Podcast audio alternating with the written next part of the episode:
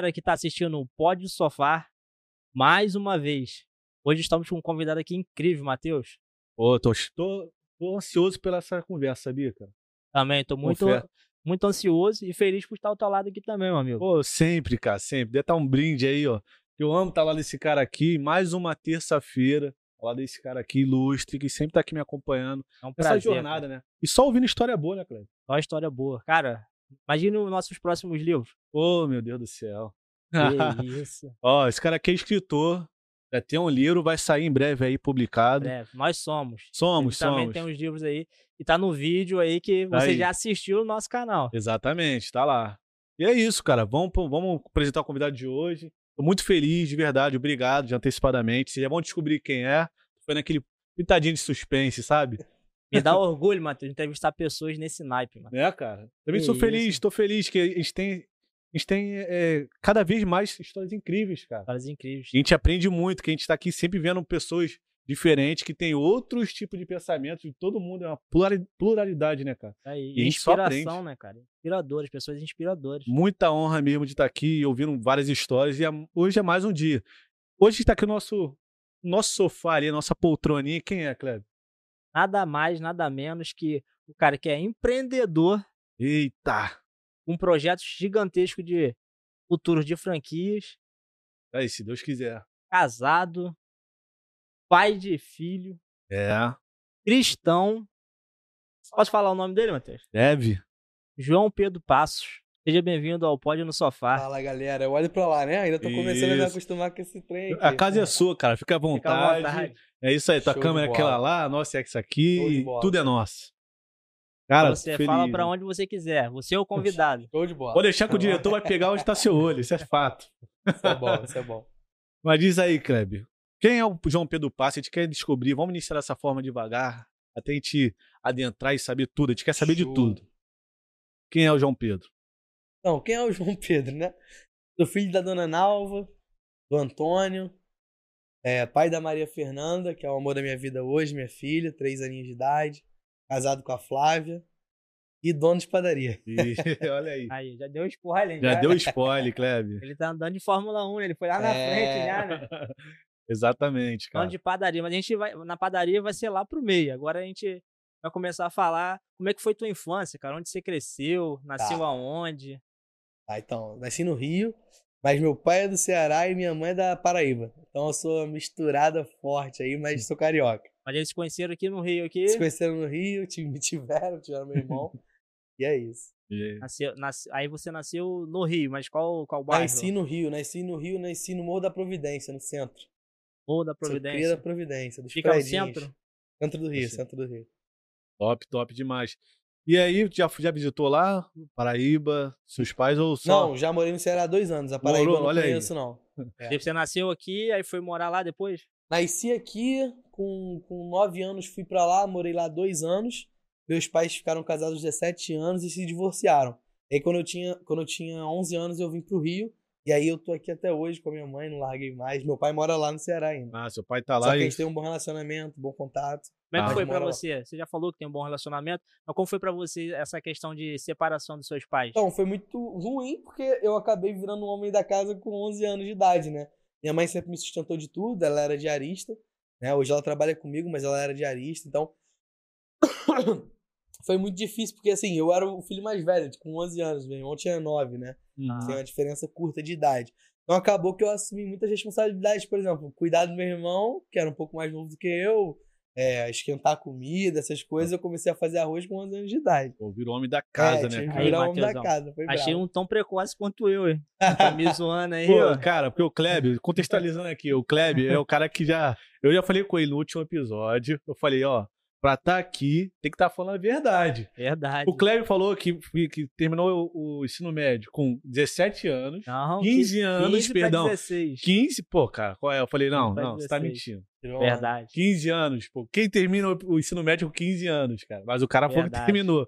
Começou Ó. a trabalhar com quanto? 14. Não, trabalhar de carteira assinada com 14, mas já trabalho desde os 11 também. Caraca, Desde os tirou 11. onda, Trabalhou É. com gado. Então, cara, esse cara tem uma história. Maneiro. Vai ter um dia, eu sempre tô prometendo, tô devendo já os, os internautas, nosso, a nossa Aí. audiência. Esse cara aí, e eu vou estar entrevistando ele, porque A gente tem que ver a história desse cara aqui. Esse cara tem história pra Maneiro, caramba. maneiro. E é uma honra estar recebendo. É, isso aí. Cheio de babação de ovo, né? Deixa isso pra outro episódio, né? É, mas é verdade, tá Mas tão é precoce quanto ele. Maneiro. Kleber já também. Encontrei alguém tão, tão precoce quanto eu, né? Virou também pai de. Virou o, o homem da casa também, com essa, com idade? É, o homem da casa não, mas eu comecei a me manter muito cedo, né? Porque meus pais também se separaram, assim como os seus, mas foi assim, meus, meus pais ficaram pouco tempo casados.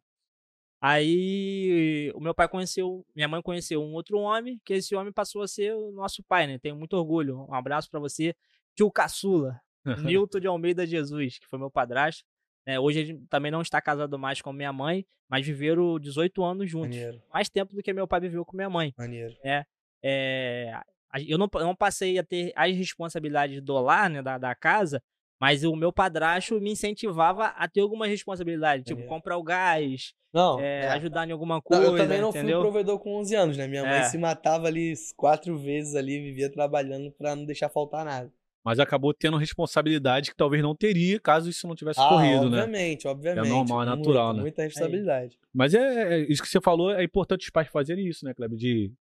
Sim, de, um caso ali seu foi um. Aconteceu algo que Sim, levou sim. a isso. Aham. Mas assim, a gente sempre dificultar um pouquinho a vida dos filhos é bom que cria aquela casca, né, pra É, e vida. cria uma responsabilidade muito boa, né, cara? Porque Sim, hoje eu tenho um filho, fui pai também muito precoce, né? Muito jovem. Fui pai com 18 anos de idade. Caraca. O filho hoje já tá vai fazer 15 anos já. É, e hoje eu percebo que por eu não aplicar isso que foi aplicado em mim no meu filho, meu filho ele corre um pouco solto, né, em algumas coisas, Claro. foge de alguma responsabilidade, Claro. nem nem lavar uma louça gosta de fazer, nem Eu arrumar digo- a própria é. cama. Eu digo pra minha mãe que se ela tivesse casado com meu pai até hoje, talvez eu ainda não teria construído nada. Porque a gente tem aquele ditado popular, né? Que diz Uhum. que é avô rico, né? Uhum. O pai gasta, Ah, o neto sim. tem que Isso. reconstruir e tal. E eu vejo um pouco disso também, porque meu avô era um comerciante muito respeitado lá na época, né? Meu avô tinha bastante bens, era dono de, de casa de engenho, vendia É gado no Ceará, Casa café. de engenho é. é Casa o de quê? É engenho aquelas é- que faz rapadura, esse negócio Isso, rapadura, Ah, rapadura, mel, né? Isso. Eles chamam. E vendia tapete, meu avô tinha é, laranja, café, mesmo? essas coisas. E aí o meu, meu pai já teve uma vida muito mais tranquila, né? Teve uma Uhum. vida muito mais tranquila. Infelizmente, quando meu avô faleceu, meu pai e minha tia, eles tiveram algumas adversidades, não souberam ali gerir algumas coisas. E aí o patrimônio acabou diluindo, Esvaindo. né? A ponto meu pai hoje se recuperou, tá, tá bem, mas teve que trabalhar muito e de uma forma que não precisava ter trabalhado para poder estar ali, né? Por isso que eu acho que eu falo, eu comento com a minha mãe, mãe, talvez se tivesse meu pai era super protetor, meu pai é aquele cara que ah, eu que levava a bola, Uhum. a partir de quando se separaram, não era eu que levava a bola mais, era o- eu tinha que chamar o cara pra trazer para trazer a bola. Então, acho que às vezes o pai protetor demais, ele protege tanto, né, que deixa o filho meio ainda sem, sem responsabilidade, É como verdade. você falou. Mas sua mãe chegou a casar de novo também? Então, minha mãe Você, casou agora, depois de muitos anos depois. Vocês já estavam tudo criados, né? Já, já, eu já, já nem morava mais com ela. Ah, entendi. Porque, e o seu avô teve esse curso. É porque você falou do seu avô, eu falei, cara, você vê como as coisas se repetem às vezes, né? Repete, né? Meu avô. E mas ele teve muito um humilde. Veio de uma família muito humilde, meu avô. E, mas ele, lá da, da Paraíba mesmo. Lá no né? Ceará. Ceará, pai perdão. do meu pai, isso. Pai do seu pai. Não, mas ele teve esse comércio grande lá no Ceará. Lá no Ceará. Ah, entendi. Isso, lá no Ceará. E pra você ver, as coisas ficam no sangue, né? Ó, o cara aí Sim. hoje é o É. cara que, poxa, tá bem no comércio e, É. pô, eu considero você um exemplo de verdade. Legal. A gente vai entrar nisso, mas a gente quer agora saber um pouco mais. Sua vida de casado, porque eu não sou um cara casado, o já é um cara Eu casado. sou, sou casado. Eu falo assim, pô, qual é o desafio que tem? Porque assim, os padrões de hoje, que não que seja correto ou incorreto, Uhum. assim, você casou relativamente novo. Você tem três anos de casado que você falou, né? É. Então, mas qual o desafio, assim, onde conheceu? A gente quer descobrir primeiro o João antes de a entrar no comércio Então, e tudo mais. Estudou no mesmo colégio que eu. Estudou eu no mesmo colégio que você? É. é. Você, não. Você. Ah, eu sim. Ah, tá. Achei que era sua esposa. Sim, Não. eu estudei. É, então, tipo, eu era meio atacado naquela época, né? Uhum. Eu conheci minha esposa, tinha 14 anos. Aí a gente. Eu fazia evento, né? Então já empreendia com 14 anos, que a gente fazia. Era matinê na época, né? A gente Uhum. organizava, vendia ingresso e tal. A gente se conheceu nisso, né? Ela, ela nunca tinha conhecido igreja, nada disso ainda. E aí a gente se relacionou durante. Com 15, 16 anos a gente começou a se relacionar. Aí até a gente foi levando, levando, levando, até o momento que ela falou: não, ou a gente fica sério e, e vai ter algo sério, ou chega.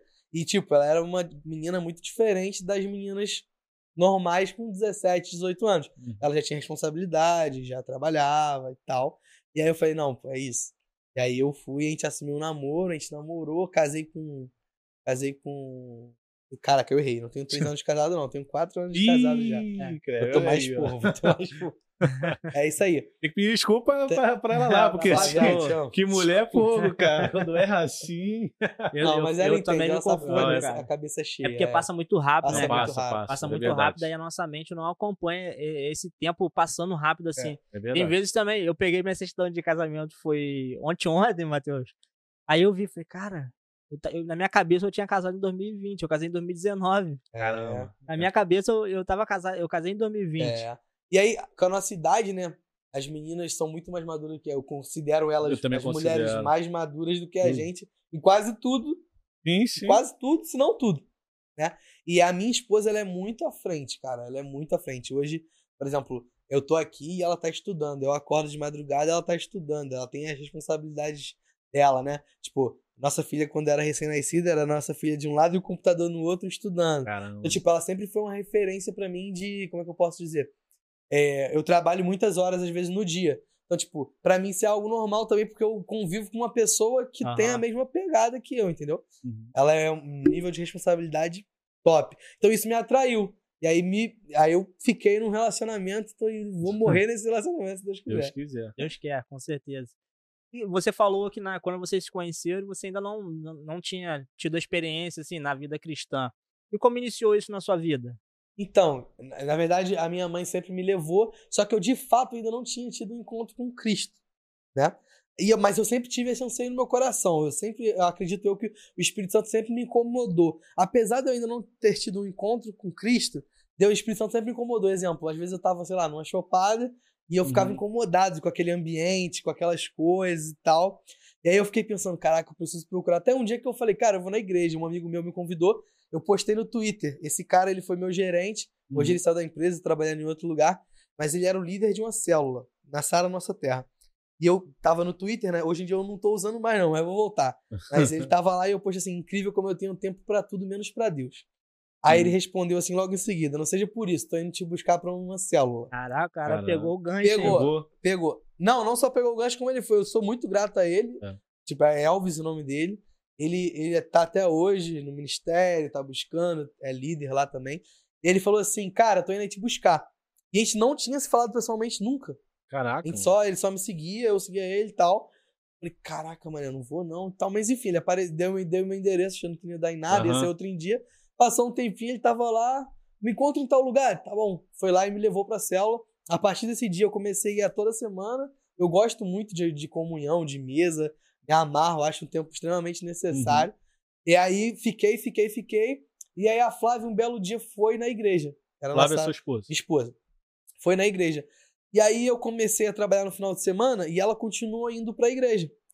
E aí começou. E aí foi aí, eu acredito que foi por isso que a gente casou, que a gente se Uhum. relacionou e que a gente levou a sério e que a gente tá junto até hoje. Eu, eu, eu costumo falar que se não fosse, não a igreja, mas se não fosse a presença do Espírito Santo no nosso relacionamento, a gente não teria casado tão cedo, né? Porque Aham. tanto a minha mente quanto a mente dela foram renovadas para que a gente pudesse ter o relacionamento de hoje. Porque senão, pô, com 21 anos ninguém pensa em É, casar. isso é verdade. 21 anos de idade. Tem muitos exemplos assim, né? Tem. Do, que, que as pessoas vão à igreja e, e tem essa, esse tipo de Transformação de mente. transformação de mente. Incrível. Tá, é, é, é, é muito, é muito. Né? Mas eu te perguntar, os seus pais sempre foram cristãos? Sempre. Seus pais, no caso, você falou sua mãe Meu pai, é, minha mãe.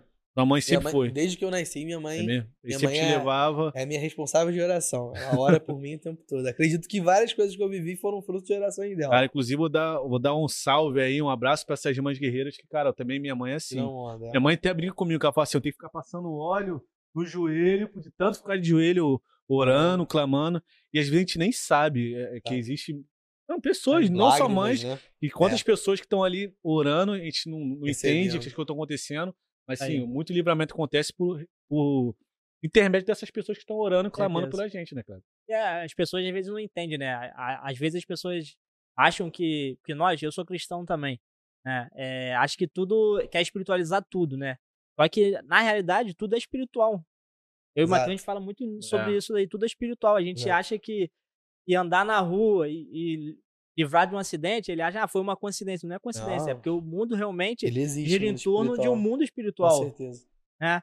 E você falou que, né, que você não tinha tido um encontro ainda com Deus. O que seria esse encontro com Deus? Então, vamos lá. É, por exemplo, quando eu tinha, eu era mais novo, né? E minha mãe me levava pra igreja. Então, exemplo, às vezes a gente tá lá por um hábito. Por É. exemplo, minha família, a minha mãe me criou me levando pra igreja todo domingo, né? Exercendo o que a Bíblia pede pros pais fazerem. né? Eu faço isso com a minha filha hoje. Mas, por exemplo, eu tô lá com a mão levantada e tal e tal, mas, eu, mas ainda incrédulo, porque eu ainda não tinha tido a minha primeira experiência com Deus. E aí, aí eu saí desse ministério que minha mãe, que minha mãe tava, fui através desse, desse camarada que é o Elvis pra Sara Nossa Terra, ele me levou até lá. E aí eu fui indo ao culto, fui conhecendo pessoas. É, é por isso que eu, que eu falo sempre. Eu tenho, eu conheço muita gente, tenho poucos amigos, mas os meus amigos, de fato, eles confessam a mesma fé do que eu. Então, tipo assim, ah, quando eu tô desanimado, ele, pô, João, deve ir pro culto não e tal. E, tipo, se eu tiver desanimadão, eles vão lá e me buscam e me levam Aham, pra igreja. Então, assim, é de tanto buscar, de tanto buscar, a gente foi começando a ter experiências com Deus no dia a dia. Exemplo, é, é, a primeira grande experiência que eu tive com Deus mesmo foi quando eu fui batizado com o Espírito Santo. Foi a minha primeira experiência forte com Deus. E a minha segunda foi antes de abrir a primeira loja. Que aí eu tive uma baita experiência com o Espírito Santo, foi a maior da minha vida, acredito eu. Até agora, entendeu? Aí o bacana, Matheus, que a maioria dos nossos convidados, né, professam uma fé, né, grandiosa, assim, é, por Jesus, pelo Criador, né. A maioria das Sim. pessoas que vieram aqui sempre, alguns nem são cristãos, mas professam uma fé Maneiro. gigantesca, tipo assim, tudo que aconteceu na vida delas, elas, né, levam é, O nome, né? Deus, né, que foi por intermédio de Deus. Isso eu acho bacana, Matheus. Qual a sua opinião sobre isso aí? Eu acho importante, na verdade. E isso não é assim, não é proposital, não. A gente não busca pessoas só que professam, Aham. pro- é, que tem essa fé, não. É, são Aham. pessoas aleatórias. Mas todos têm. é, Isso é um, um padrão, né? Assim, todo mundo tem essa. Atribui, pelo menos, dar graças a Deus de tudo que tem, conquistou. Isso aí, pra mim. Eu também atribuo. Eu, eu falo aqui. Eu costumo falar muito Deus, não. Eu gosto de falar Criador, né? É que eu já explico aqui sempre. Eu, eu, na verdade, eu entendo que Deus é um título. E o título que eu dou de Deus é pro Criador dos céus e da terra. Então eu gosto de falar mais Criador em vez de, de Deus em si. Porque Deus a gente dá pra quem a gente quiser o título de Deus, né? Mas é importante isso. E, e- e é um padrão que tem tido aqui no Pôr do Sofá. Isso não foi proposital, tá, galera? Isso não é Glória a proposital. Mas que bom, que bom que te vê isso, essas histórias. Mas você falou, então, vamos já entrando já pra essa parte do, do comércio. Você falou que teve o primeiro grande encontro com Deus nessa abertura da primeira loja. E É. eu queria que você falasse mais detalhes disso aí. Como é que foi isso? Então, e, e eu não- aí eu eu vou só puxar um pouquinho Pode a vontade, trás, né? pode puxar. Porque o que acontece? Antes de empreender, eu nunca gostei de estudar. Minha esposa sempre não é não é apaixonada por estudar, não, mas sempre foi muito esforçada. E o que que acontece? Quando a Cara, gente. eu- eu- só dar um parênteses, porque assim, eu também sou um cara que eu considero que eu não gosto de estudar, cara. Mas assim, quando eu tenho algo, tem algo que às vezes dá aquela vontade de estudar. Isso. é com quem te A gosta, motivada, né? é diferente. Dá Porque Tem que aquela- ser motivado por algo também. Eu Exato. não sou aquele cara que É. acorda e, mas, ah, vou ler alguma coisa porque eu preciso adquirir por- conhecimento. é, isso, não, não, eu não. tenho que me interessar por aquele assunto. Pô, mas quando a gente gosta, a gente quer, a gente É. quer aprender cada vez mais pra Quer ficar mestre nisso, né? cara. Então, ela, ela, a gente tem um testemunho muito forte que antes de entrar no, no, no empreendedorismo, porque para entrar nele tem que passar por aqui. Exato. O que, que acontece? É, é, antes da gente casar, eu falei até com você ontem, acho que a gente trocou uma ideia no telefone, eu falei. Antes da gente marcar a data do casamento, marcar a data do casamento foi um posicionamento de fé. Porque tanto a família dela, que eu amo, e a minha família, que eu amo, falando pro nosso bem assim: Cara, como que vocês vão casar? Vocês não têm dinheiro. Vocês vão Uhum. morar onde? Nossa renda era 900 reais por mês, porque ela era jovem aprendiz do banco. Caramba, 900 E, reais. e eu tinha pedido demissão de um restaurante que eu sou muito grato a Deus, que eu tenho certeza que ele que me colocou lá pra aprender coisas que eu aplico hoje. Mas eu tava desempregado. E ela falou: João, você tem que trabalhar no banco porque você é comercial, você vai vender e tal, e meta e tal, tal, tal. E eu comecei a me apaixonar pela área bancária. Tipo, Uhum. eu amo a instituição que eu trabalhei, eu nunca falei mal da instituição que eu trabalhei. Eu acho incrível como algumas pessoas conseguem falar mal, né? Porque, pô, Uhum. eu trabalhei lá, tipo, lá tem tudo que uma pessoa pode querer ter, e ainda assim, é, isso é psicologia. A psicologia diz que seis, sete meses depois que você entra no ambiente, Aí você tá desempregado, aí você entra naquele ambiente. Você já começa a achar dificuldades naquele ambiente, Uhum. cara. Isso é uma coisa que o mundo tá moldando a gente, porque a gente senta em mesa que só tem gente murmurando. Sim. Então a gente já começa a ver só defeitos naquele lugar e esquece do que passou antes de entrar ali. Então, em Verdade. vez de a gente dar graças por aquele lugar, a gente começa a murmurar por aquele lugar. Você falou um negócio que, que me chamou muita atenção, que foi, desculpa até te cortar, aham. é que você falou assim, pô, hoje eu sei que, porque eu passei às vezes por aquilo. É. E eu vejo muito isso refletido até na gente. Eu, agora vou ter que compartilhar o Kleber aqui, pra, pra quem não sabe, eu conheci o Kleber num- numa, numa empresa também, trabalhando de CLT, Maneiro. e, e a gente trabalhou juntos e eu, eu atribuo isso. Em outros episódios, provavelmente vocês já viram falando isso, é que eu falo, às vezes eu tenho a sensação que eu só fui naquele trabalho pra poder encontrar o Maneiro. e hoje a, a minha mulher também. Maneiro. Eu falo, cara, são duas pessoas que eu tirei de lá e assim, cara, o Kleber eu- é meu irmão de vida, de Aham. verdade, assim, tudo, todos os dias eu falo com o Kleber. A gente nunca nem, a gente saiu de lá e nunca deixou de se falar. A gente tinha certeza que a gente teria algo junto, né, Kleber? Legal. Com certeza. E assim, eu atribuo muito a isso. E muitas das coisas que eu sei hoje foi graças a que eu passei lá, assim, muitas Maneiro. experiências que talvez hoje eu não, eu não sofra tanto em alguma coisa ou outra, foi porque eu passei algumas dificuldades lá atrás, aprendendo nesse local de trabalho, que eu tive, querendo ou não, todo um suporte que você falou. E, poxa, não tem nem como reclamar, cara. Eu, eu sou grato de verdade. Não sei se o Kleber compartilha da mesma. Compartilho, com certeza. mesma No meu caso né, também foi parecido. Eu era funcionário público, Maneiro. eu abri mão do meu cargo de funcionário público para tentar outro emprego. Né? Na verdade, eu queria empreender. Eu já tinha um, um CNPJ aberto, mas eh, as coisas começaram a apertar até por, por, por mim não conseguir enxergar um pouco como sair da, da, daquilo, que- daquele momento que eu tava. né? Uhum. Aí eu me cadastrei para uma vaga. Foi até a empresa que o Matheus entrou, só que eu entrei dois anos antes dele, se eu não me engano, ou um ano. Eu não me, É um eu não ano, me um lembro ano. ou certo, né? E depois que eu conheci ele também, tipo assim, eu já tava. Quando ele entrou, eu já falei com ele, eu falei, cara, eu tenho uma meta aqui e tal, assim, assim, assado, só vou concluir essa meta e vou embora. E, cara, eu também só quero ficar aqui nesse período. Não, tem Legal. pra isso, porque na É. verdade eu já. já puxa, não esquece o que você tá falando, não. É porque na verdade eu nunca, eu nunca trabalhei de CLT, só tive uma empresa que eu trabalhei de CLT. Legal. A vida inteira foi só é, autônomo, vamos falar legal, assim. legal. Então é, é, foi a única empresa, por isso que eu falo, caraca, isso foi surreal, cara. E achar um cara assim desse, É e difícil. é difícil, pô, é difícil. Fora da caixa, né? Mas continua, Kleber, desculpa. É, aí, e eu sempre trabalhei de CLT, né? Aí quando ele entrou e tal, eu falei, cara, eu, eu tenho um propósito, né? Que eu quero só terminar aqui a construção de- desse, desse projeto tal. E, e eu não pretendo não ficar aqui. Porque eu né, já tinha um, o sonho de, de trabalhar com, com internet, de empreender em outras coisas também, não só internet. Só que aí eu comecei a ver que o cara é o cara da internet, o cara que buscava o conhecimento. Eu Manja. falei, cara, Deus uniu isso aqui. É. E a gente Foi. sempre falava, cara, Deus uniu pra gente abrir uma parada. Não tem jeito, a E gente vai ninguém é grande sozinho, coisa. mano. Ninguém é Exatamente. grande sozinho, né? Tanto que E- esse projeto aí, desculpa te cortar, Matheus, eu tava com teimosia de abrir sozinho. Ele, ele seria o primeiro convidado. Sim, na verdade eu já tava desse lado aí. É. Eu seria o convidado. Ele seria o primeiro convidado. Aí no dia deu tudo errado, cara. Aí, sabe, Deus toca dentro da gente. Eu falei assim, cara, não vai dar certo enquanto você não, não estiver do meu lado. Você tem Legal. que estar comigo nesse projeto aí. Bacana. Ele matou no peito, mano. E obrigado por ter matado no peito. É. Tamo junto. E hoje é um cara que. Eu acho que 80% desse projeto é ele, né? Não, não tô menosprezando a minha participação, nem dando uma autovalorizada na dele, mas só, é o. você só vai se tornar gigante porque Isso. você sabe reconhecer essas aí, coisas. Mas o é cara, o cara manja muito. Pô, hoje É. mesmo, né, antes dessa gravação, eu pô, tava de cabeça quente, fazendo outras coisas ali. Ele chegou, deu uma palavra ríspida pra ele, falou, pô, mano, vou te respeitar teu momento. Aquilo me quebrou, tá ligado? É. Aí eu falei, pô, o cara tava fazendo outras coisas também, e eu que estressado e tal. Aham. Mas é, obrigado, tá, Matheus? Obrigado tamo por você junto, que Isso. Até emociona é. assim, pô.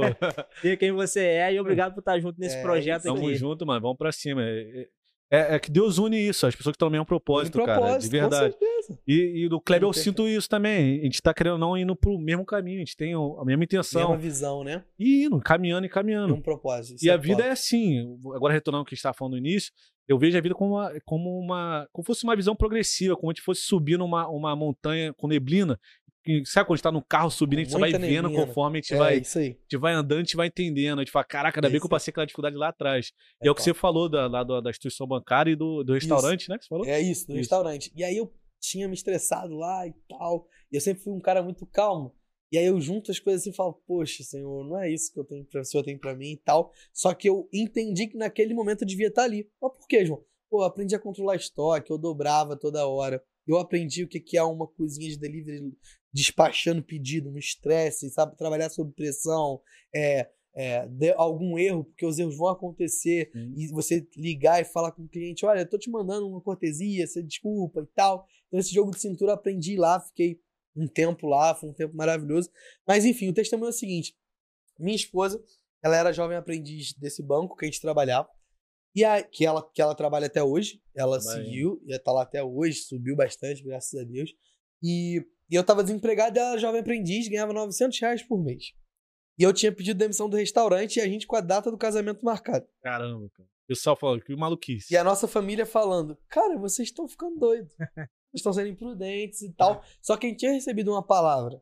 A gente tem, tipo, uma noção que a gente só vai ver o que Deus tem pra nós quando a gente der o passo. E a gente tinha uma liderança, né? O pastor Pedro e a pastora Simone, então hoje lá em Florianópolis, estão lá na Mevan. Mas eles foram eu, com eles que eu tive a primeira experiência, eles que gastaram tempo, investiram tempo junto com o Elvis, nosso líder também. E aí, o que aconteceu? Ela falou, João, cara, você tem que ir pro banco e tal. E aí se trancou 45 dias para fazer algumas certificações lá na FGV de Botafogo. E foi o meu maior desafio. Eu falei, pô, mas eu não tenho nem história, porque eu nunca gostei de estudar. Eu era o Uhum. aluno do fundão, me formei no ensino médio na marra. É, bagunçava tudo. Eu falei, caraca, senhor. E eu sou muito imperativo, sou muito do movimento.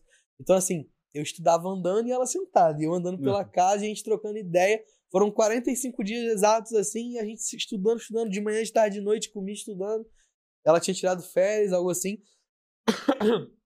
E aí, beleza. Quando tava na semana, duas semanas pra chegar a data do nosso casamento, chegou lá a primeira entrevista, a primeira entrevista pra eu fazer. Uhum. Aí tudo bem. Aí antes de eu ser entrevistado, ela foi promovida. Amém. Do nada. Do nada não, né? Deus, É, Deus você acha fez. que é do nada. A gente acha que é do nada.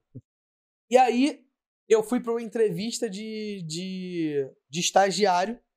E a mesma pessoa que promoveu ela, ela hoje não tá nem mais na regional, a mesma pessoa que promoveu ela foi a pessoa que chegou assim para mim no final da entrevista e falou: Olha, hoje não foi e tal, mas amanhã tem uma entrevista para tal cargo. Eu fui para entrevista de estagiário. Sim. Eu era o único estagiário da entrevista que não era formado ainda. Uhum.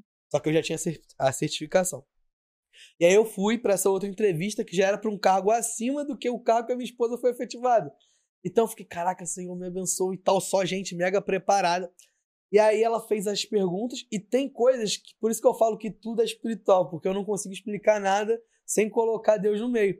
Então assim, ela fez uma pergunta lá para todo mundo é, e essa certificação só tira quem realmente quer trabalhar no banco ou quem não tem plano B. E eu costumo falar que quem tem plano B não merece viver o, o que quer viver. Exemplo, na minha época eu não, eu não ia empreender, não tinha na minha cabeça de empreender. Então, assim, eu falei, caramba, Senhor, esse aqui é meu plano, é meu único plano, me abençoa e tal. E ela fez uma pergunta, mas por que, que, por que, que você deve trabalhar aqui, né? Aí eu falei, "Ca- e não fui eu, foi o Uhum. Espírito Santo. Foi na hora, acabou, você acabou, o último que acabou de falar, eu era o último a falar, o cara na minha frente tinha acabado de falar e não tinha nada pronto pra falar. E aí o Espírito Santo veio. Então, eu acho que quando a gente quer realizar uma coisa, vocês começaram um podcast. Sim. Então, vocês se prepararam muito antes do podcast, porque vocês queriam o podcast. Claro. Vocês não tinham outra, outra coisa em mente. Não. E aí eu falei, então, aquela certificação que todo mundo falou que tá estudando, que vai tirar, eu já vim com ela na mão. Então já fui preparado com a certificação dizendo, ó, é isso que eu quero pra minha vida. Eu não tenho plano B, eu tô aqui na entrevista hoje com você sem plano B. Se eu não passar nessa entrevista, eu vou pra uma próxima, só que nessa instituição, porque eu também escolhi essa instituição pra trabalhar.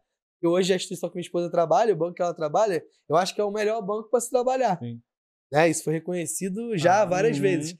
Então, e ali eu fui, fui contratado e foi uma benção. E aí eu fiquei Ah. um ano e um ano e quase um ano e meio lá. E quando Deus deu a direção para empreender, aí eu tive, aí foi a loucura, né? Minha mãe foi, era o emprego dos meus sonhos, minha mãe diarista, eu já tava, já tinha conseguido ajudar e tal, porque lá os benefícios são muito bons. Você pega cartão alimentação, cartão refeição. As minha esposa ajudava a mãe dela e eu ajudava a minha. Então assim, eu costumo dizer que é o meu Isaac. Né? Quem, quem é cristão sabe que Ah, a história é muito top. Eu tive que entregar aquilo que mais me custou, né? Que foi o meu emprego. Eu estudei pra caramba pra estar ali e tal. Mas o que que, o que que foi, assim, essa virada de chave, assim?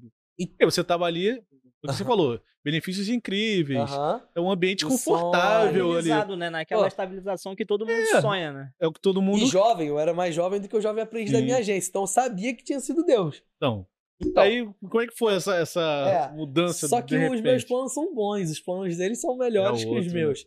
E aí, um belo dia eu saí de casa com a mochilinha nas costas e tava indo lá pro, pro ponto de ônibus pra chegar na agência. E eu passei em frente a um estabelecimento que não tinha nem placa de aluga e nem placa de venda. E Deus falou: é aqui. E essa ideia de padaria veio de um pai de um amigo meu que tem uma padaria ainda. Eu até comentei com ele ontem lá. É o seguinte: eu vejo a, a padaria como um lugar que vende tudo, né? Tem a açaiteria.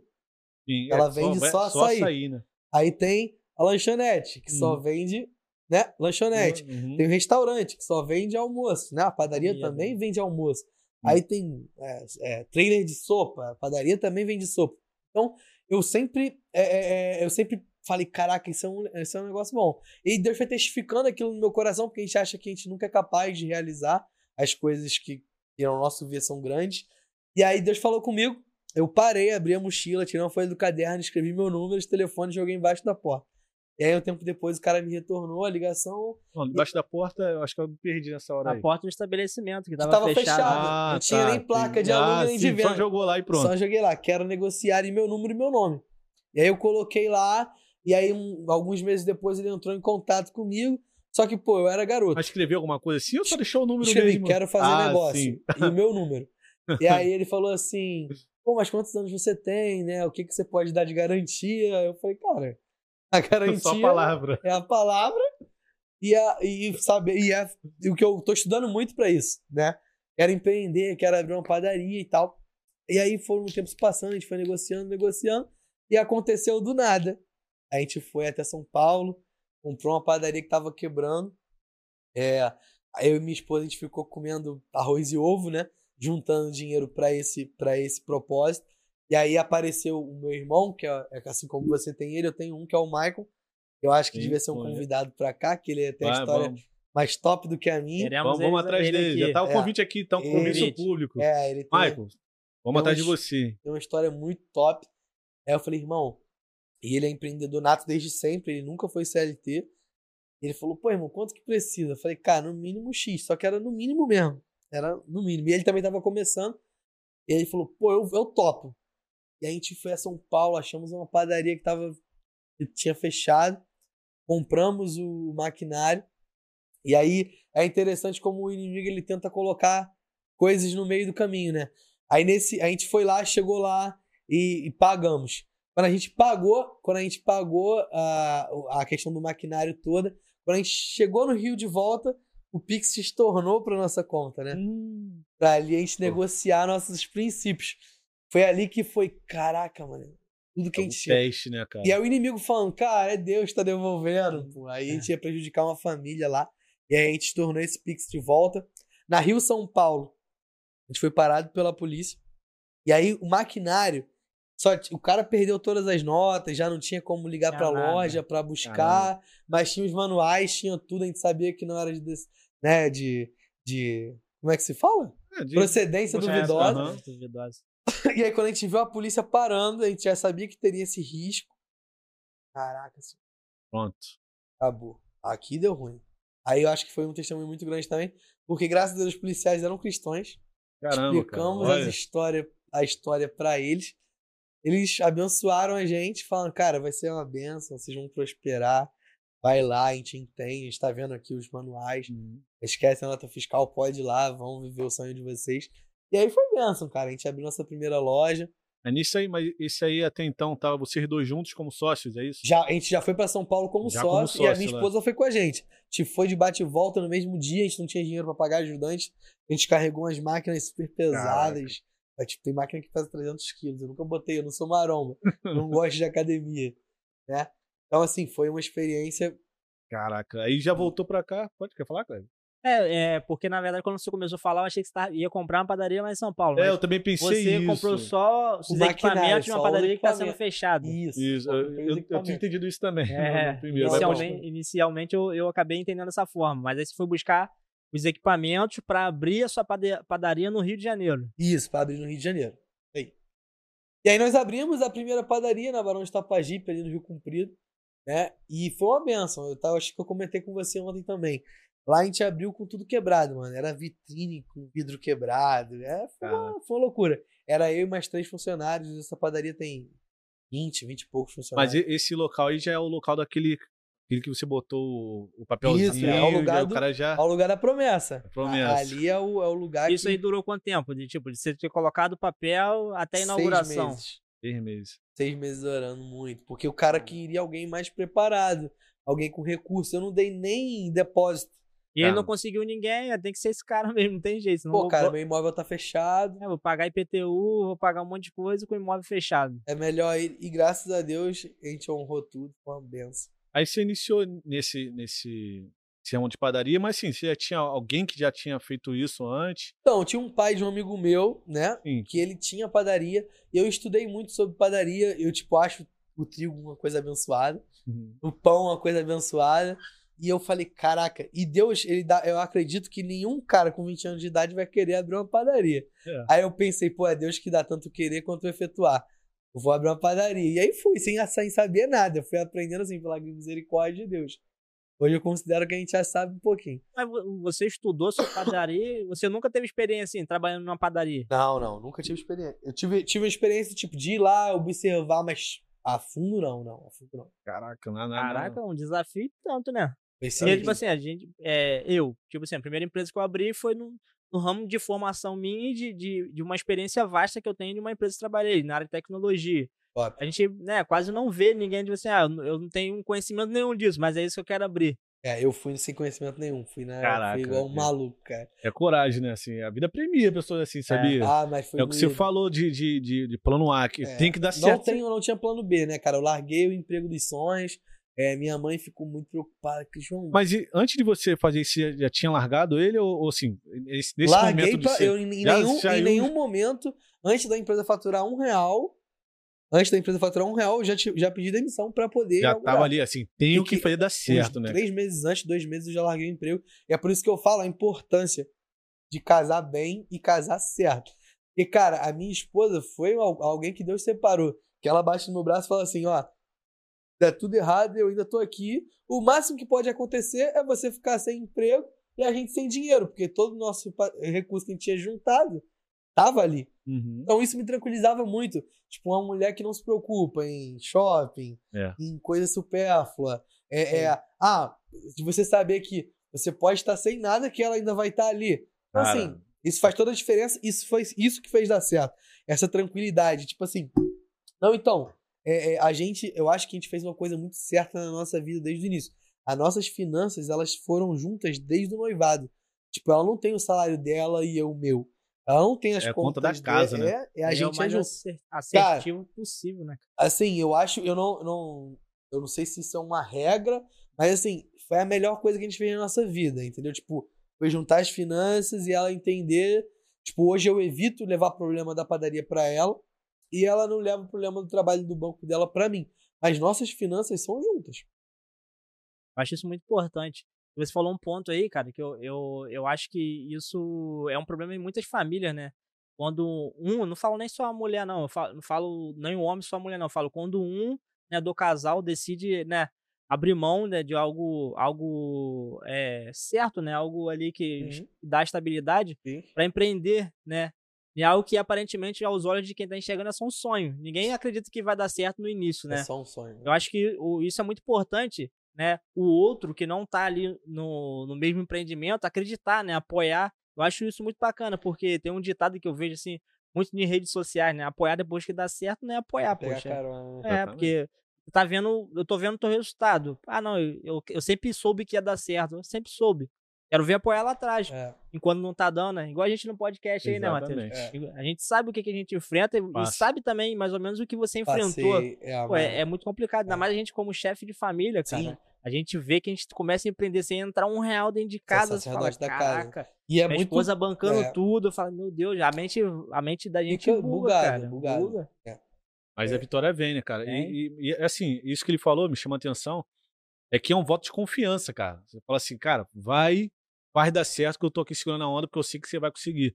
Pô, isso aí é impagável. E cara, isso motiva, cara. Sabe por quê? Motiva. Porque você tem um, um dever dentro de você de não frustrar aquela pessoa que tá Exato. acreditando em você, certeza. cara. Mas mais do que isso, cara, eu, eu outro dia, isso, isso ela me falou, não tem nem, não tem nem dois meses, não tem nem um mês. Ela falou assim, eu falei, caraca, Flávia, é muita responsabilidade, né? Tipo, eu tava vendo a folha de pagamento e, tipo, números, tipo, bizarros, mano. Que a gente acha que nunca vai ter acesso a esses números. E aí ele falou assim, e aí ela falou assim, pô, não se preocupa, o máximo que pode, o que, o que mais, o que de ruim pode acontecer é a gente ficar sem dinheiro. Cara, isso traz uma tranquilidade pra gente trabalhar, uma leveza pra gente trabalhar bizarra, bizarra. Você não tá se preocupando com o dinheiro em si. Você tá preocupando em fazer acontecer, em fazer algo estruturado. Você nem se preocupa com agora com uma palavra dessa, entendeu? Eu que ferro com relacionamento, né, Matheusão? Assim, o meu ponto de vista é porque eu percebo, percebi em um relacionamento que eu vivi e percebo no relacionamento de outras pessoas.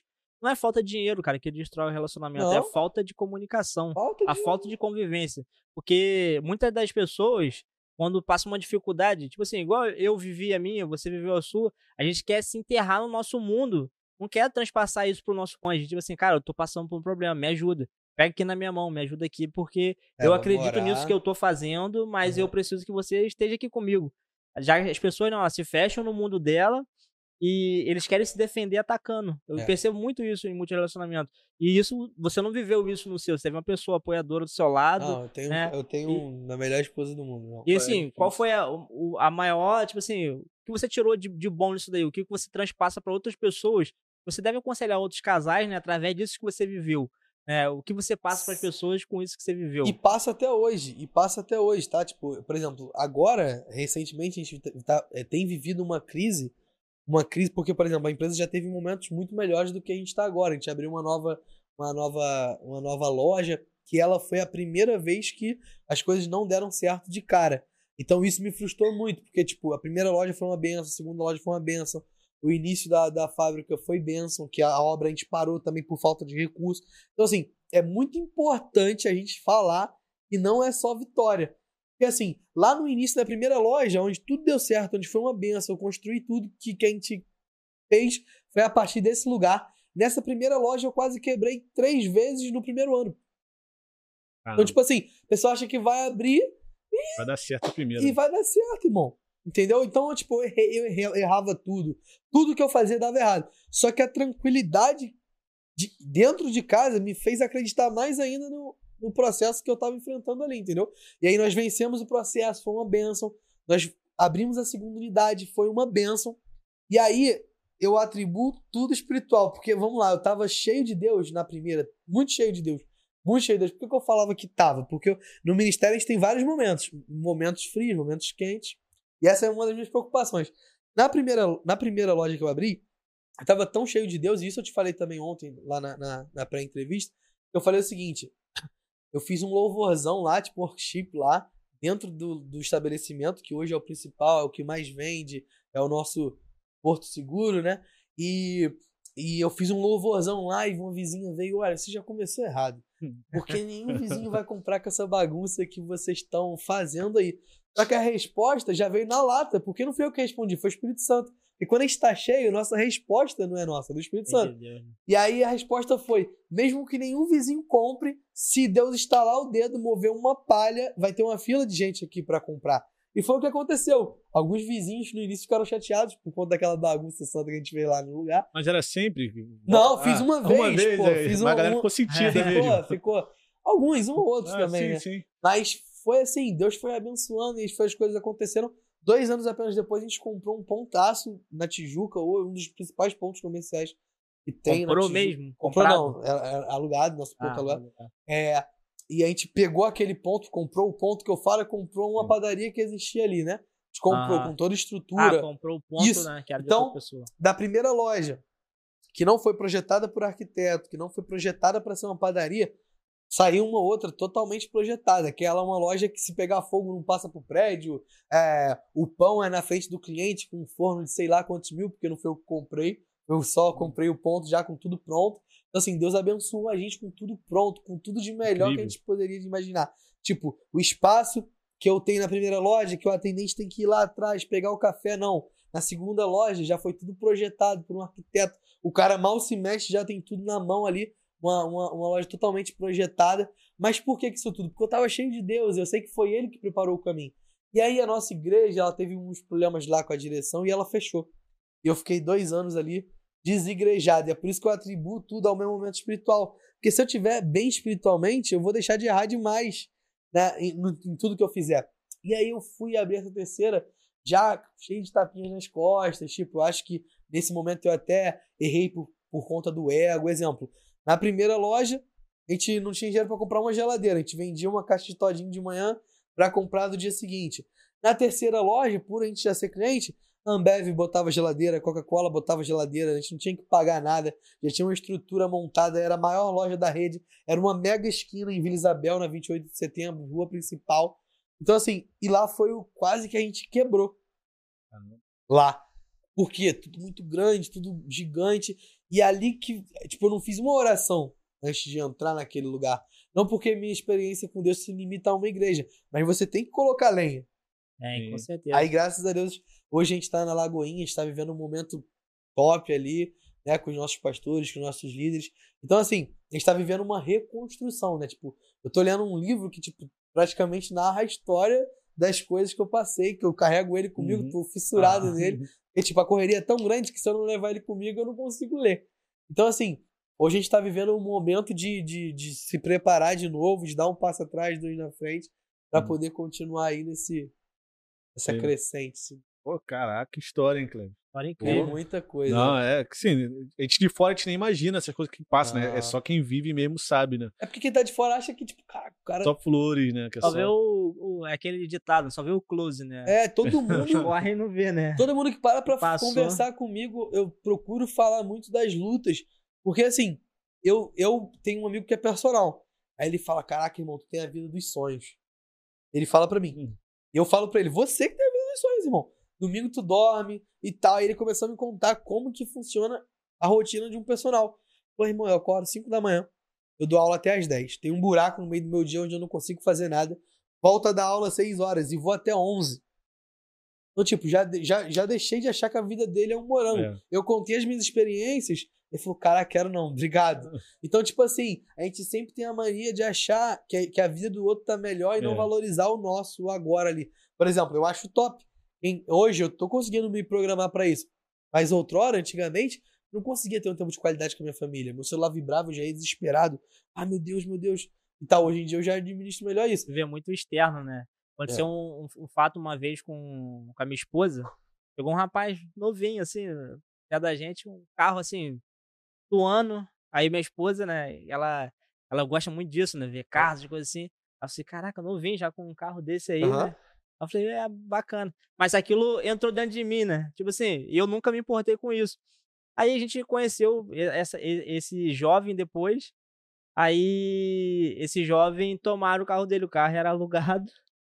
Né? O carro era alugado para ele trabalhar com o carro, ficava de empregado. Aí eu fui e falei com ela, falei, tá vendo? A gente olha muito externo das pessoas, a gente não sabe a realidade a das pessoas. A gente tem que antes de querer falar sobre a vida das pessoas, a gente tem que tentar entender realmente quais foram os faz. passos que ela levaram, Exatamente. qual é o momento que ela tá vivendo. Que olhar, tipo assim, olhar a roupa que você tá usando, olhar a sua fotinha na sua, na sua padaria é muito bacana, mas ninguém sabe, pô, o que você passa no dia a dia para administrar o seu empreendimento. Sim, e, por exemplo, é, eu acho que onde a gente bota o nosso tesouro, ali tá nosso coração, coração Exemplo, é. eu tinha, eu tinha uma. Esse meu amigo Michael, ele gosta muito de carro top, ele merece ter todos. Só que quando eu vivi eh, essa crise, eu tinha um. Eu tava com um Mini Cooper. Carro top, blindado, tal, tal, tal, tal, tal. Hoje eu tô com uma Uno. Hoje eu vim uma Uno, pô. Uhum. Tô com uma Uno. Futuro carro. É, uma Uno. uma Uno que eu uso pro meu dia a dia e tal. Mas a galera fica. Por que tu vendeu o carro? Tipo, eu sei que daqui a tipo, um mês, dois meses, eu vou comprar um outro carro. Só que, cara, quando eu vi também que eu tava passando por coisas que se eu me desfizesse do carro, eu não teria mais aquele problema, como assim? Financeiramente, você vende um carro, você resolve é, problemas.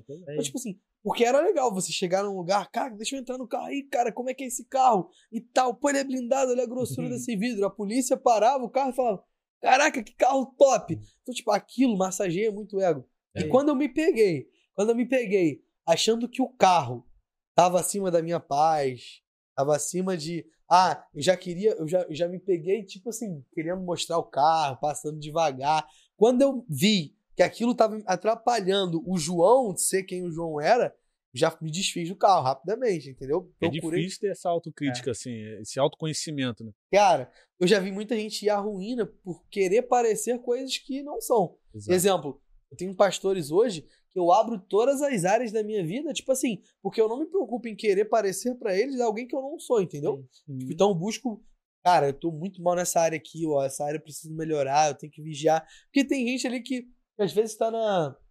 que às vezes tá na na igreja ele tá do teu lado, tu acha que ela é uma pessoa santa. E ali ela, ela passa a vida toda na igreja e ela nunca consegue se converter. Aí, porque ela tá preocupada e ocupada em se mostrar santa. Irmão, às vezes eu tenho muitos anos de igreja. Aí às vezes o pastor fala alguma coisa, isso é para você, essa palavra é pra você. Eu vou lá na frente de novo. E uma galera fica, pô, mas esse cara aqui não tá na igreja há um tempão, ele ainda tá precisando se libertar. Fala que eu preciso me libertar todos os dias. Todos os dias, é, todos os dias. todos os dias. Eu vejo muita preocupação das pessoas hoje em dia de viver de aparência, né? É, é uma coisa que eu converso lá em casa também direto. Tipo assim, a... às vezes a gente passa algum problema no relacionamento. Aí eu falo com a minha esposa, vamos conversar com o pastor, vamos conversar com a pastora. Aí ela, isso pra ela, tipo assim, é como se fosse um bicho de sete cabeças. E, cara, a gente não tem que se preocupar com isso. A gente tem que ouvir realmente opiniões de pessoas que a gente sabe que passaram por isso, que vão, que vão aconselhar, vão aconselhar a gente de forma. Bíblia, né? isso. Né? Ela, não, não, não quero expor. Eu falei, cara, mas você não expondo, você tá vivendo de aparência. Porque todo mundo que olha pra gente fala assim, cara, casal é o casal exemplo da, da nossa igreja. Mas na realidade a gente passa pelos mesmos problemas que os outros estão passando. Meu Deus, e com certeza seus pastores passam também. Passam, cara. passam. É porque as pessoas às vezes comparam o palco com. e esquece dos bastidores, isso, né? Isso. As pessoas só olham o palco, né? Aquele coisa bonita, né? Mas tem história atrás para chegar naquilo ali, tem história, e tem problemas, e tem tudo. É. Todo mundo passa isso. E, e eu vejo que tem muito advento até das redes sociais isso. Eu acho que isso contribui muito. A rede social, a gente só olha que tá na rede social. Isso. O, aquele, aquele, aquele Geraldo Rufino, ele é pra mim um dos caras tops, né? Ele quebrou isso. sete vezes e tal. E ele sempre falou, eu nunca Esse quebrei. Esse é aquele que só vive rindo, né? Toda hora que ele... É, é o dono da... Aí ele... Coisa de peça de, de ele caminhão, tem, né? É, ele Tudo, é top. Hoje ele é um dos caras mais ricos do Brasil. É, mas ele fala, eu nunca quebrei. Eu quebrei sete vezes. Mas eu nunca quebrei. Eu só fiquei sem dinheiro. É. Porque eu tinha credibilidade também. Tanto que ele se recuperou no, no, no agir, porque ele não tinha dinheiro para se recuperar. Então, assim, ele foi lá e fez acontecer, entendeu? Então, acho que é mais essa, essa questão da vontade, da garra, do querer fazer e buscar é. a direção de Deus. Pegando o gancho desse, desse Rufino, é, até para aplicar uma pergunta a você. Esse Rufino, ele fala uma coisa que, que eu acho muito legal, que ele não tinha vaidade, que ele botou a mão muitas vezes mesmo para poder e ele foi o melhor funcionário dele, que muitas vezes no início ele botou muita mão. Na sua empresa, quando você abriu, você chegou a fazer isso na sua empresa? Eu co coloca até hoje. Coloca até hoje, faz pão, A gente chegou assim. a ter 68 funcionários. Né? Quando a gente abriu o Isabel, nós tínhamos 68 funcionários. E, e, a mão, ela sempre, ela sempre tá ali. Né? Eu acho, e eu aprendi isso. Tem coisas que Deus te unge para fazer, exemplo, seu podcast vai crescer, eu tenho certeza disso, tá? Tá uma profecia aqui. É tipo, ele vai crescer. Só que vai chegar um momento que você vai achar que, cara, tá tudo dominado. Eu tenho um cara da câmera, eu tenho um cara que vai entrevistar, eu tô aqui só cuidando dos patrocinadores e tal. Mas eu uso muito a história de Davi. Davi, o problema que ele enfrentou foi quando ele decidiu não ir pra guerra. Foi. Se você buscar a foi história mesmo. de Davi, o problema maior de Davi se ocasionou porque ele não foi pra guerra. E o meu problema quando eu fui para essa terceira unidade foi, bom, agora eu sou o CEO, master, e topzão, eu não preciso mais estar na loja todos os dias, eu não preciso ver como é que estão as coisas. Só que tem coisas que Deus te ungiu para fazer e você delega pro terceiro. E é aí que eu acho que entra o problema, entendeu? Atribui lá... aos outros as suas responsabilidades. Né? Exatamente, né? exatamente. Porque quando você é um CLT, como eu fui, você se mata na empresa e tal, tal, tal. E quando você tem a sua e ela prospera e tal, aí você começa a achar que você não tem mais que fazer aquilo, entendeu? Isso é a constância. Eu brigo para ser constante todos os dias. É, né, Matheus? Tem que ter. Eu falo muito sobre isso, sobre constância, né? E... Recorrência. Matheusão é recorrência. Isso, eu falo muito. Isso é todo dia, todo é. dia, todo dia. É, é recorrência é. sempre, sempre, sempre. É. Cara, interessantíssimo, cara. Tô... Quanto tempo já eu tô? Não que pra acabar, não, porque pra respeitar o horário do, do, do convidado, 55, pô, dá pra gente conversar mais então ainda. É, dá pra, pra conversar, mim, tá... convidado? Tá, João? À vontade? Eu? Por mim tem noite toda. Pô, então beleza. Eu tô gostando, tá é, eu quero mais detalhes. Eu tô perguntando É. Tá interessantíssimo pra Ah, mim o legal. papo. Pô, e essa escola que você e o Matheus estudou, ela tem me ensinado muitas coisas. Porque, cara, vocês são novos e tem uma mente, cara, é assim, muito diferente da galera da idade de vocês que eu conheço. Mas não- eu, particularmente, eu não atribuo muito à escola em si, não, né? É, porque assim, a nossa escola era gigantesca, né? A nossa Ah. escola é gigante. Esse, esse cara que eu admiro muito, eu, eu falo muito dele porque ele tem participação direta na minha história. Meu ministério, ele, eu entrei e ele veio comigo. O, o empreendimento, é, ele me vendeu um ano depois a parte dele, mas também não teria começado sem ele. É, é, ele é um cara que também estudou no nosso colégio, mas no nosso colégio tem, infelizmente, pessoas que viraram traficantes, morreram, sim, não estão sim, mais muitos. no nosso meio e tal. Eu atribuo, cara, às pessoas que você se une, né? Tipo, você se uniu, É. vocês já se uniram. É propósitos que se Com unem, né, certeza. cara? Por exemplo, ele já passou crise na empresa dele, que eu já passei e aí eu pude aconselhá-lo. Eu já passei momentos muito difíceis, eu, cara, eu já passei por isso, faz assim, faz assado. Eu acredito que coisas que eu tô vivendo hoje, algumas pancadas que a gente toma no, no, no nosso empreendimento, com certeza são pra falar com jovens que vão começar isso no Ainda. futuro, entendeu? E atrai, é atrativo isso, na verdade. É, e te atrai aquelas pessoas. A gente tem um tipo de pensamento, a gente, É. na verdade, começa. É. A gente percebe que durante a caminhada vai chegando pessoas que têm o mesmo tipo de pensamento. E o que me manteve focado mesmo assim, cara, várias vezes, cara, eu já cheguei, cara, agora acabou. Agora deu ruim. Não tem como sair dessa. Foi só me manter firme na promessa que Deus fez, mano. Deus, Deus falou comigo. Eu não tô ficando doido, sei que foi a voz dele, me confirmou 300 vezes. Eu sou Uhum. assim, se eu falo Esse comigo. momento chega né, em nossas vidas, né? Tipo Chega, assim, mano. é, independente de religião, né? Eu, eu amo, eu amo servir a Deus, mas independente de religião, eu vejo muita gente tão empreendedores que foram empreendedores e sempre falaram, é, deram é, é, tem esse momento de fala, né? Tipo assim, chegou um momento que eu, eu não sabia pra onde. Eu, tipo, eu tava, eu achei que estava no fundo do poço, mas eu olhei pra cima e, Isso, e achei um, um socorro, uma coisa que tipo assim, foi a virada de chave. É, Eu costumo dizer que, o- que o comércio ele te torna mais dependente de Deus do que você já é numa vida CLT, sabe? Então o empreendedorismo ele te traz mesmo. E assim, é uma dependência diária. Hoje nossas lojas vendem muito. Mas, mas eu é, é, já fiquei ali eu envia pessoas. E faço até hoje. Eu envia pessoas. Uma das maiores experiências que eu tive com Deus também foi que eu tinha vários boletos para pagar na segunda. E na sexta eu cheguei pro meu, pro meu padeiro que saiu também, Jailson, top, tá em outro lugar, vivendo um novo desafio. Eu falei assim, cara, dobra a quantidade de pão francês. Ele falou, "Pô, tá doido. Dobra, vai estragar muita massa. E o que que aconteceu? Estragou muita massa. Eu falei, caraca. Mas Deus falou comigo. Jailson, dobra de novo. Dobra de novo. Estragou muita massa. Senhor, essa é a última vez. Eu não tenho nem dinheiro pra estragar tanto material assim foi lá e vendeu até o último pão com a quantidade dobrada. Desse em diante, até hoje, a gente não voltou mais à quantidade inicial. Anterior, né? Então, Interior, tipo né? assim, eu ouvi de Deus. Só que Deus, às vezes, cara, a gente precisa crer na palavra que ele liberou. Aí não é porque deu errado uma vez, duas vezes, e eu fui no meu limite. Deus sabe que era o meu limite. Deus sabe até onde você pode chegar. Então, ele só deixou chegar só até aquele dia, porque no próximo eu não ia ter dinheiro pra ir. É tudo muito caro. Pra ver também se se confia de fato, né? É, cara. Elias foi 60 dias. Foi. 60 dias, irmão. Eu não sei se eu conseguiria orar 60 dias seguidos. Tem muitas coisas na Bíblia que traz como ensinamentos pra gente, né? Até Ah, uma passagem ali de Jó é uma passagem que eu Pô, de Aham. Jó. espelho muito, né? É que eu, poxa, botando pros dias de hoje, o cara perdeu tudo, perdeu família, perdeu ah, o seu patrimônio e se manteve firme, né, naquele propósito dele. Tudo. De Jó é top, cara. É, aí a gente hoje, né, por poucas coisas, né, inclusive a gente tava até falando esses dias sobre aquelas vozes que a gente escuta na, na nossa cabeça e a gente não dá, não dá ouvidos, né? Tipo, aconteceu algumas coisas, você fala assim, ah, é, hoje você é, leva esse computador com você, que foi o, o fato que a gente conversou esse dia. Falei, ah, vou levar não, isso é coisa da minha cabeça. Aí chegou na hora, precisou do computador. Falei, caraca, e, e eu ouvi isso na minha mente. Esses testes que Deus faz com a gente, foi o lance do, do pão que Ouvi, fez com né? você, né? Só que a gente só vai ouvir isso de Deus, cara, se a gente estiver cheio da Aí. presença dele. Por isso que eu tento buscar, mano. Eu me cobro muito isso. Tipo, orar sem vontade, buscar sem vontade. Tipo, eu ainda me considero. E, tipo, eu não tenho problema nenhum de falar um cara ainda inconstante. Eu me considero um cara inconstante. Mas eu sei que vai chegar o dia que eu vou ser extremamente constante. Que eu, por exemplo, eu falo com a minha esposa, cara, a gente precisa conseguir buscar a Deus como a gente sente vontade de almoçar quando a gente tá com fome. A gente sai buscando um restaurante, a gente sai buscando um PF, a gente sai buscando um lugar onde tenha comida. Eu quero chegar no nível que, cara, caraca, eu não falei com Deus hoje, mano. Eu tô desesperado. Tipo, eu preciso parar pra falar com Deus, senão eu vou morrer de fome. Tem que se tornar um amigo, né? Foi Colocar igual o Matheus falou, né? Né? A gente nunca deixou de, de, de se falar. Trocar ideia, né? Com Deus tem que ser a mesma Tem coisa, que ser, né? cara. Tem que ser. Verdade. E a gente esquece isso no dia a dia, na correria. Esquece. Esquece. E é muita coisa, Hoje em muita dia coisa. mesmo, eu chego em casa às vezes, caraca, morto. Isso.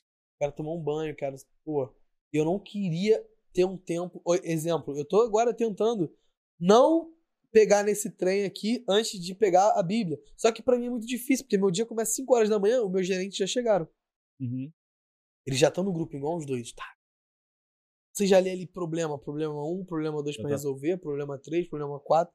Mano, sendo que tu pode pegar o livro que fala da esperança, do Exatamente. dia, das coisas que E é difícil, é muito desafiador isso. É muito né? desafiador, cara. ler. é, Eu, até assim, uma coisa que eu faço hoje, até gosto de compartilhar isso, que assim, que ler a Bíblia é muito difícil, mas existe uma forma que eu uso muito, que é ouvir a Bíblia.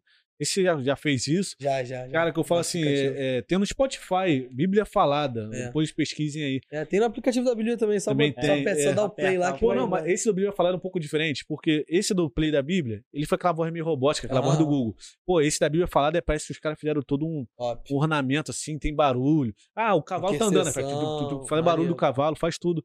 E, pô, você vai viajando, como fosse uma história. Da, da, historinha, Faz pra uma você dormir. imersão, né? Faz uma imersão. Então, Pessoas assim, fizeram algo com excelência pra que pessoas Pô, pudessem ter uma experiência, é. né? E assim, Top. eu parei e falei, cara, tá muito, tá muito legal, tá dando pra entender muito. Deixa eu ver se tá isso na Bíblia certinho. Abri a Bíblia e ele tá, pô, cara, certinho mesmo. Só que a forma que conta e tudo mais. Então, Legal. aconselho pra galera também que tá na correria, cara, tem que ter esse momento realmente com Deus que é importantíssimo. Eu faço isso também toda É. vez que eu acordo.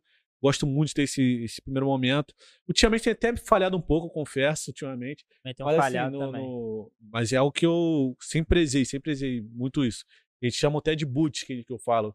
Né, A gente que mexe com o computador, essas coisas, toda vez que a gente inicia o computador, a gente tá fazendo boot nele, né? Ou Sim, reinicia. Então você tá iniciando. E aí, pô, a primeira coisa que o computador faz, e eu aprendi isso até vendo até o Marçal falando isso, sabia? Eu, uma das pessoas que eu vi falando isso. É, que, por exemplo, todo equipamento eletrônico, quando ele inicia, ele primeiro exalta o nome do seu criador e depois ele inicia a sua atividade. Se você ligar, por exemplo, sei lá, o iPhone agora aí, vai aparecer primeiro a Apple, ali aquele a maçãzinha, e logo depois de um tempo ele vai iniciar a sua atividade. Verdade. E, e, no, e a gente, ser humano, né, a gente acorda e, no, e no a primeira coisa que a gente faz não é exaltar o criador que a gente criou de fato. Por isso eu gosto muito de falar o nome criador, criador. Se você desligar ali um monitor e ligar da Dell ali, vai aparecer primeiro o logo da Dell, depois ele vai iniciar a atividade. Verdade. Samsung, todos, todos. Televisão, te liga, LG vai aparecer. E a gente não faz isso. Então eu, aprendi isso. Por isso que eu tento aplicar muito essa. Essa. Essa coisa na minha Metodologia, vida, né? essa metodologia que eu falo, cara, a gente tem que primeiro exaltar quem nos criou, depois a gente iniciar nossas atividades. Esse é o movimento correto. Se um homem, se um homem que criou é, coisas materiais faz isso, Uhum. cara, a A gente. a, a gente né? E dirá, eu uso muito também, cara, porque todo mundo que entra no comércio, ainda mais com o tempo, no início, quando você tá com um negócio pequeno, é até legal. Mas quando ele expande muito, vai ter pessoas que não vão te admirar, mano. Não tem como, quase 70 pessoas, todo mundo te admirar. É impossível. Então, assim, a Bíblia te ajuda a saber quem você é, por mais que as pessoas falem o contrário. Exemplo, já tive gente que fala, pô, não concordo e tal, acho errado, e bababá, babá. Só que, por exemplo, Paulo Marçal, um cara que a gente admira, Isso. entrar nos comentários É muita gente contra. é muita gente contra. Ué, pra- A gente tem o, o André Valadão hoje, é um cara que tipo, é filho do Márcio Valadão, que é um dos caras que eu mais admiro, que eu vejo Deus na face mesmo. É um cara que enfrenta o tempo todo críticas duríssimas, debate. Ultimamente, então, tem enfrentado muito. Pois é, mas é por que, que ele não retrocede? Por que que ele, porque ele sabe quem ele é na Bíblia. Não é fulaninho que tá falando que ele é bom e o outro que ele é ruim. Não, a Bíblia fala quem ele é e pronto. O que os outros estão falando, independente do que estão falando, ele sabe quem ele é. Então, tipo, Aí. eu tento muito trazer isso pra, pra mim, sabe? Tipo, João, fulano falou mal de você. Eu falo, amém, nem Deus agradou todo mundo. Mas eu tenho uma paz, porque eu sei que a Bíblia fala quem eu sou. Então, tipo, o, o buscar a Bíblia também, pra mim, é muito importante por isso. Você, senão você se enche de coisas negativas e de pensamentos que não são. Sim. Não dizem Antigamente eu me preocupava muito com, com a opinião alheia, né? A opinião dos outros. E, às vezes, e eu passei a perceber que eh, eu me preocupava com, com a opinião de pessoas que nem agregavam nada na minha vida. Pessoas que, tipo assim, não me davam bom dia, não me davam boa tarde. não, não estava no meu dia a dia e eu comecei a refletir sobre isso. Não Falei, cara, tá, nada, cara. isso tá errado. Por que, que eu vou me preocupar com isso? E como você falou, a questão de, da Bíblia, né? É, tem um, um versículo, um versículo não, é um, é um trecho da Bíblia que fala sobre a tentação de Jesus, né? Que fala Uhum. que quando Jesus foi levado ao monte, aquela Aham, coisa aham. toda, aquilo ali conectou comigo. Não só espiritual, não, mas pra, vida. limpar disso daí. Claro. Porque Jesus, ele sabia, ele podia fazer tudo aquilo ali que o diabo falou pra ele fazer, se jogar do, do monte, transformar a pedra em pão, ele podia fazer, porque se estava escrito, Uhum. Deus ia fazer por ele. Sim. Só que ele sabia quem ele era, ele não precisava provar nada pra Pra Satanás, ninguém. Exato. né? E isso no nosso dia a dia, isso vai até uma deixa pra quem fica se preocupando. Ah, que eu não vou fazer um vídeo, quem quer viver de internet principalmente. É. Ah, não vou postar um vídeo porque fulano vai rir de mim, vai É. achar graça. Irmão, faz o que Deus colocou no seu coração, o que você tem vontade de Manda fazer. bala. E esquece as pessoas, esquece a vida alheia. E na sua vida, né, de empreendedorismo, você deve ter passado muito por isso, Nossa, de eu pessoas. Muito. Ah, isso é loucura, abrir padaria, tem uma padaria em cada esquina, você vai abrir uma outra. Passei E muito. como você se comportou com as opiniões alheias, assim, opiniões contrárias, né? Aquilo que você estava sentindo. Bom, graças a Deus isso nunca me, nunca me destabilizou desde o início. Desde o início, porque eu, uma, uma galera dedicou, por isso que eu falo sim das pessoas. é João, vai falando aí que eu vou pegar água pra gente ali. Tá bom, tá rapidinho, bom. vai falando. Então, tipo assim, é, é, nunca foi um problema pra mim, não, de forma nenhuma. Tipo, eu, eu sempre tive isso muito, muito claro no meu coração, através da Bíblia. Então, tipo, eu nunca tive problema com, com hate que fala, né? Os haters. É, hoje é hater, né? Haters, É, hoje é hater. Na internet é, É, hater. é. É, mas eu vejo, isso aí eu vejo muito, cara, que as pessoas querem, têm vontade, eu- já aconteceu até comigo isso, tá? Tem vontade de fazer as coisas, mas desiste no meio do caminho por causa de opiniões de, de pessoas que. Não acreditam, né, na, naquilo que, que a pessoa tá, tá projetando pra É. vida dela, né? É igual que você fala, no início ninguém. É, ninguém, ninguém, ninguém acredita, credibiliza, né, cara? Ninguém acredita. E hoje você tem três unidades, né? Que você São. falou? Três unidades. unidades, é. Mas você trabalha o quê? Esquema de franquia? Como que funciona essa, então. essas aberturas de unidade sul? Justamente pra não dar um passo maior que a perna, eu acredito que ainda não é o momento de, de Franquear, trabalhar, né? de franquear. Mas vai chegar esse momento. Eu só acho que ainda precisa ser estudado, porque a gente tem seis anos de mercado. Não só seis anos, é porque a gente falando assim parece que tem 30. Mas Aham. são seis apenas. Só que a gente tem uma marca registrada. A gente, nesses seis anos, a gente nunca fechou nenhum dia, nem Natal, dia 24, dia 25, 24 dia, dia 1 abre, Não, não é 24 horas, não, né? Abre Não, todos os dias. abre né? todos os dias, desde o primeiro dia de inauguração. né? Valeu. Aí, aí é, é, a gente ainda acha que precisamos trabalhar para poder chegar nesse estágio. Eu- No livro que eu tô lendo, por exemplo, tem muita gente que quer, que, quer, que, quer, que quer contar uma história que ainda não viveu. Quer colocar o processo na frente do que pode ser, sabe? Tipo, seria muito legal eu pegar fulano, fulano, vamos abrir ali, vamos. Vamos abrir. Eu vou citar o exemplo da Subway. Subway abriu, chegou a ser a, a maior, o maior rede de fast food do mundo, não do Brasil, do mundo. Mas também ela foi a rede, a rede que mais fechou no mundo. Nós temos em contrapartida pelo McDonald's, que é muito difícil, eu particularmente nunca vi um McDonald's fechar na minha vida. É. Só que ele não abre em qualquer esquina. Porque tem todo um estudo de viabilidade, eles não estão só. Ele, você pode ter o dinheiro, mas se você não, não preencher os requisitos, que eu acho que é dois anos na área de alimentação, você precisa ser formado em tal área, você precisa ter uma bagagem de comércio com CNPJ com tanto tempo. Tem tudo isso? Tem, não é, não, você não, não é você chegar com 2 milhões e meio, que é a média que custa mais ou menos para abrir um McDonald's ali com, com tudo, né? Com parte de sorvete, com parte de, de, de, de drive-thru e tal. Então, assim, é, é, não basta você ter 2 milhões e meio para você abrir, porque eles, eles querem a qualidade do negócio, entendeu? E é Ah. super sólido o negócio. Então, tipo, eu peguei isso aí para pro meu negócio. É, o diferencial no McDonald's que eu, eu particularmente observo é porque ele, eles atacaram bem antes, assim, já no padrão de qualidade deles, né? Eles já têm tudo padronizado. Ah, o tempo de fritura, tempo de assar, qual o pão. Processos, é, né, Ele cara? já tem esses processos. Tanto que é, é um fornecedor para várias, várias unidades. Eles, eles só têm dois fornecedores, né? Um abastece eles de bebida e Isso, os outros que são o próprio Mac- é um grupo ligado ao McDonald's, né? isso. Que planta desde o alface até o boi da carne, é tudo deles. Aí, então tem um padrão de qualidade já bem definido, né? Eu acho que esse é o grande desafio, né? Na, no quesito franqueado, né? Porque a pessoa leva o seu nome Mas não Isso. leva o seu padrão de qualidade. Aí Nem a isso, a- cultura, isso, não leva, não leva a nada disso aí. Pra isso tem que ter um, processo bem sólido mesmo. É, tem que ter um processo replicar, né? muito sólido. Eu acredito que pra começar a franquear, claro que tem gente que tem aceleração de processo, pode começar em dois, três, quatro anos, mas eu entendo que um tempo saudável é ali em torno de oito anos de idade ali, e que pra você franquear, por exemplo, você não pode ter uma unidade. Que com uma unidade você não tem nem como ser modelo de franquia ainda, entendeu? Ah, Como assim, João? Pô, tem uma hamburgueria. Eu nem tenho como ser modelo. Eu não, por quê? Porque na minha hamburgueria eu que vou estar dentro.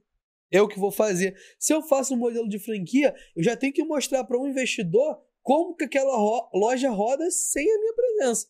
Eu acho que é o maior desafio. Né? Eu acho que quando você franquia, por exemplo, o McDonald's, ele não não é você que vai pegar o Matheus de 2 milhões e meio, ele vai pegar. Não é o Matheus que vai tocar.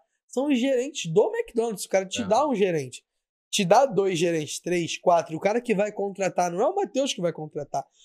Então, tipo assim, seria injusto eu passar por um cara, um cara que não viveu o que eu vivi, ele só tem o dinheiro, não tem bagagem nenhuma, ele vai injetar, vai dar ruim. Ele pode botar 10 milhões, vai acabar os 10 milhões. Ah, vai ter roubo, vai ter desvio, vai ter tudo que você imaginar. Então, acredito que ainda, a gente ainda vai chegar lá, mas ainda não. A gente tá Passo a projetando. passo. A gente sonha com isso, mas a gente ainda não. Não, acha que ainda não é o momento. Cara, incrível, incrível. Incrível. Sabe? Mas o, você trabalha assim, com delivery também ou só venda no local? Delivery, delivery. a Delivery também? O cara tá todo. atacando em tudo, hein, mano?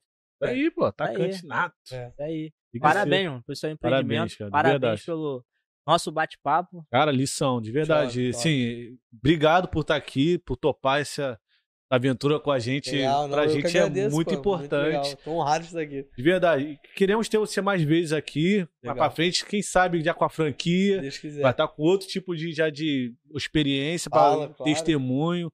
Enfim, cara, obrigado de verdade mais uma vez. Acredito que o nome da toda a equipe aqui do Pôs no Sofá pô, foi muito agregador, de verdade. tô Agregou muito demais. Eu tô, assim, eu absorvi muita coisa pra, pra também. minha vida e pro, pra empreendimento. Assim, Legal. Gostei muito do nosso E, bate-papo. e é bom a gente estar com pessoas assim, cara, é, porque a gente consegue. Isso dá um ânimo na gente. Assim. Ah, Fala, cara, É um gás. não, você já tá na frente da gente em relação a esse É. quesito. Então a gente fala, cara, o cara conseguiu, a gente vai conseguir também Vai, isso. Esses vai. desafios são normais e a gente vai continuar. Enfrentou os é mesmos desafios, né? A gente, É. a gente se conecta, né, com os desafios. Mas, cara, Exato. enfrentou as mesmas coisas. A gente tá aqui achando que não vai dar certo, mas o cara venceu. E enfrento até hoje. E vou enfrentar novos problemas, Vai cara. seguindo. Ó, tem o Thiago Brunet que ele fala, cara, enquanto as pessoas fogem de problemas, as pessoas que querem resolvê-las, que resolver esses problemas, assumem os principais cargos da sociedade. Exatamente. Tem que vigiar quando a gente foge dos problemas. Pô. Mas é isso aí, pessoal. Matheus, quem chegou aqui e não se inscreveu no canal, qual recado você dá pra eles? Por favor, galera. Agora vou pedir, por favor, tentar uma outra abordagem, Cleber. É, né? Porque se a gente tem que pedir por favor, talvez implorar, quem sabe a galera já não se inscreve agora. Pô, aqui embaixo o botão, se inscreve, compartilha. Vai lá na nossa página lá e segue nossa página no Instagram, cara. Custa nada, pô. Todas as redes sociais, vai lá no TikTok, vai lá nas redes sociais lá, dá, dá o seu like, se inscreve, ajuda a gente. Você não sabe com- o quanto é importante você se inscrever no nosso canal. Isso ajuda muito a gente continuar com esse bate-papo desse daí, inspiradores. E não só se inscrever, comentar também. Comenta aqui bastante, porque pra gente, galera, que tá do outro lado, eu sempre vou falar isso todo episódio. Pra gente que tá do outro lado, é um incentivo. A gente fala, cara, tá sendo reconhecido o nosso trabalho, as pessoas estão vendo, tá chegando mais longe. Então, pô, você comentar é importante pra gente. Parece que é, é pouco pra você e muito pra gente. Então faz isso que custa nada. E outra coisa, né, Kleber? As pessoas às vezes falam que não conseguem ver no YouTube, tá com a vida corrida, Ah, a isso gente é até desculpa, entende. isso é Mas o que a gente já fez pra poder não ter essa desculpa, Kleber? Ó, pra evitar essa desculpa de vocês, a gente tá disponibilizando nossos episódios em todas as plataformas de áudio. Spotify, Deezer, Apple Podcast, Google, Google Podcast. Podcast. e muitos outros. Cara, não tem desculpa. Então, galera, obrigado mais uma vez. Vai no nosso, nosso Spotify e siga o nosso, nosso canal lá. João, obrigado mais uma vez, cara. Tamo junto. Obrigado, foi um prazer. Ah, Pô, que top, foi Eu top, de verdade. irmão. De verdade, Tamo top. junto. E é isso, galera. Beijo. Beijo, até a Até próxima. a próxima.